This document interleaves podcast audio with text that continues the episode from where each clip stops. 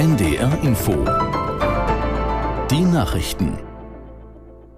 Um 17 Uhr mit Felix Sprung.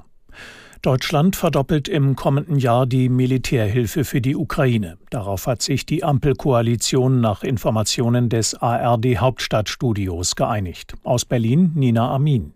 Auf 8 Milliarden Euro soll die Militärhilfe für die Ukraine verdoppelt werden. Das erfuhr das ARD Hauptstadtstudio aus Kreisen des Haushaltsausschusses.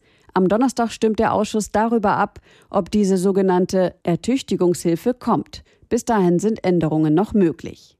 Der FDP-Verteidigungspolitiker Markus Faber beschrieb auf Ex, ehemals Twitter, die geplante Erhöhung als ein wichtiges Zeichen zur fortdauernden Unterstützung gegen Putins Angriffskrieg. Auch Finanzminister Christian Lindner meldete sich auf der Plattform X zum Thema Militärausgaben zu Wort. Der FDP-Politiker schrieb, nach der Zeitenwende wurde der Stellenwert der Landes- und Bündnisverteidigung hervorgehoben. Lindner bezeichnet das als eine finanzpolitische Herausforderung.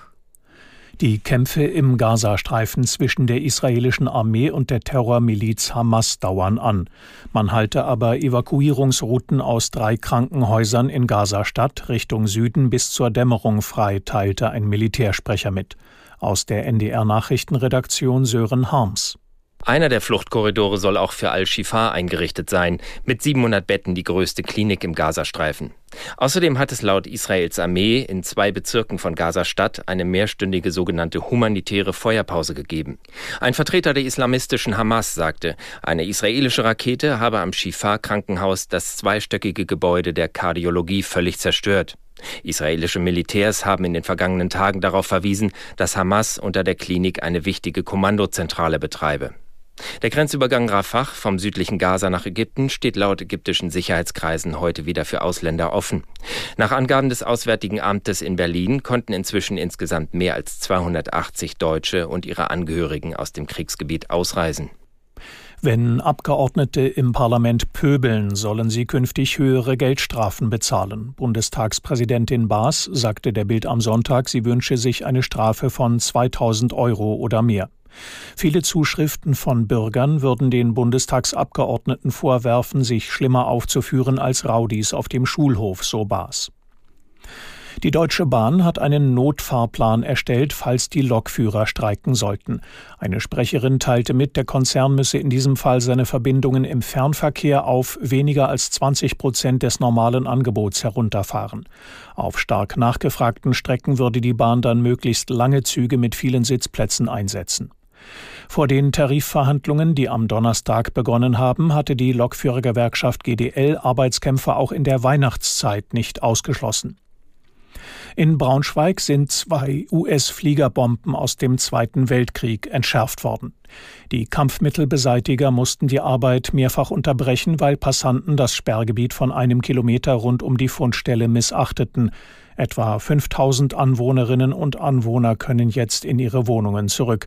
Auch der Bahnverkehr rund um Braunschweig war von den Sperrungen betroffen. In der zweiten Fußball-Bundesliga hat Hansa Rostock mit 2 zu 1 beim ersten FC Magdeburg gewonnen. Außerdem spielten Greuther Fürth gegen Düsseldorf 1 zu 0 und Wiesbaden gegen Kaiserslautern 2 zu 1.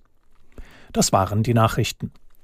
Das Wetter in Norddeutschland, am Abend gelegentlich Regen, in der Südhälfte Niedersachsens häufiger trocken, 4 bis 9 Grad. Morgen auf die Ostsee abziehende Schauer, später in Niedersachsen verbreitet Regen, 7 bis 12 Grad. Am Dienstag weitere Regenfälle und nur selten etwas Sonne, 8 bis 12 Grad.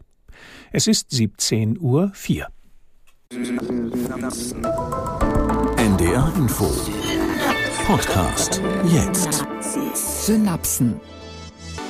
Wir hatten echt sehr viel Equipment dabei. Wir hatten eine Bleikammer dabei, wir hatten noch mal einen Koffer mit der tragbaren Röntgenfluoreszenzpistole dabei.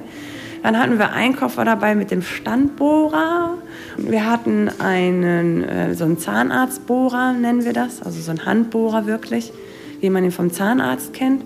Dann haben wir noch so eine Tasche dabei gehabt mit einem Seitenschneider-Kombi